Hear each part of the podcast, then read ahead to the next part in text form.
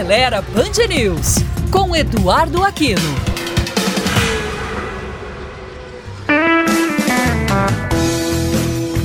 Olá, amigos da Band News. Como estão previstos mais de 30 lançamentos para o mercado brasileiro em 2023, dividimos essas novidades em alguns boletins para trazer para vocês os principais modelos que desembarcam por aqui este ano. Nos dois primeiros boletins, falamos dos híbridos, elétricos e picapes, e agora vamos encerrar citando os novos hatches, SUVs e sedã.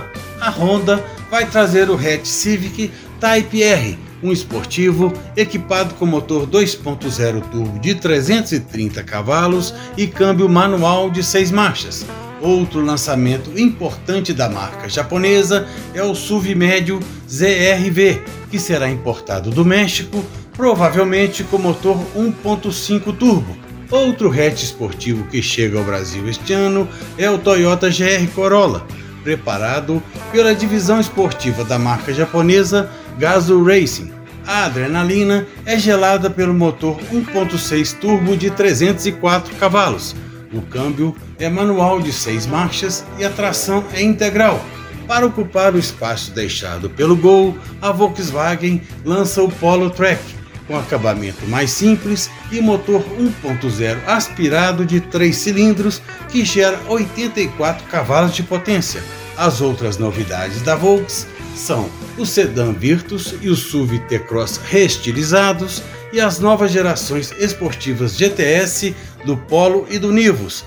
Já a Ford vai trazer da Argentina o SUV Everest, que é derivado da Ranger e chega com tração 4x4.